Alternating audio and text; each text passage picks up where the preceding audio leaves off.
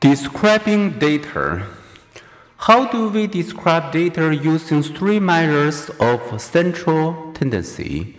And what is the relative usefulness of the two measures of variation?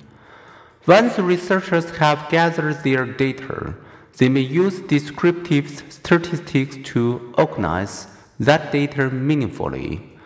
One way to do this is to convert the data into a simple bar graphs, as in Figure 1.8 on the next page, which displays a distribution of different brands of trucks still on the road after a decade. When reading statistical graphs such as these, take care. It's easy to design a graph to make a different looking peak. The secret lies in how you label the vertical scale, the y-axis. The point to remember, think smart.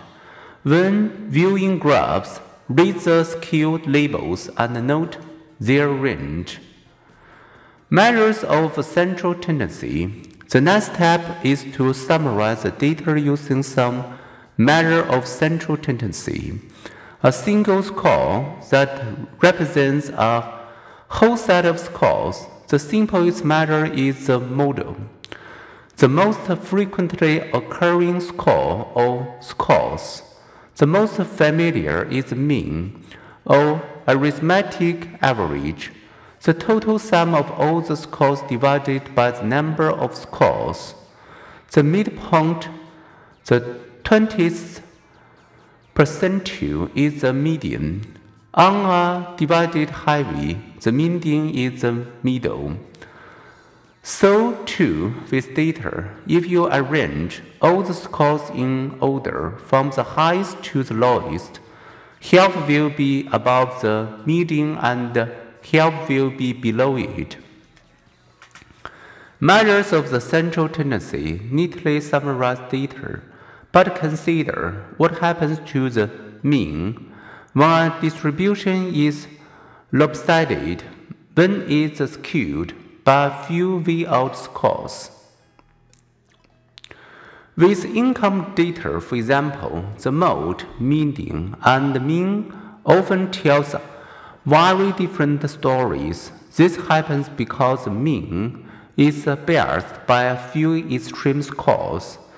When Microsoft co founder Bill Gates sits down in an intimate cafes, its average customer instantly becomes a billionaire.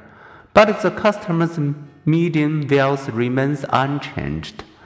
Understanding this, you can see how British newspaper could accurately run the headline Income for 62% is below average because the bottom half of British income earners receive only a quarter of the national income cake.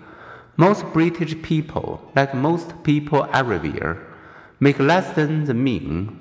Mean and median tell different true stories. The point to remember always note which measure of central tendency is reported.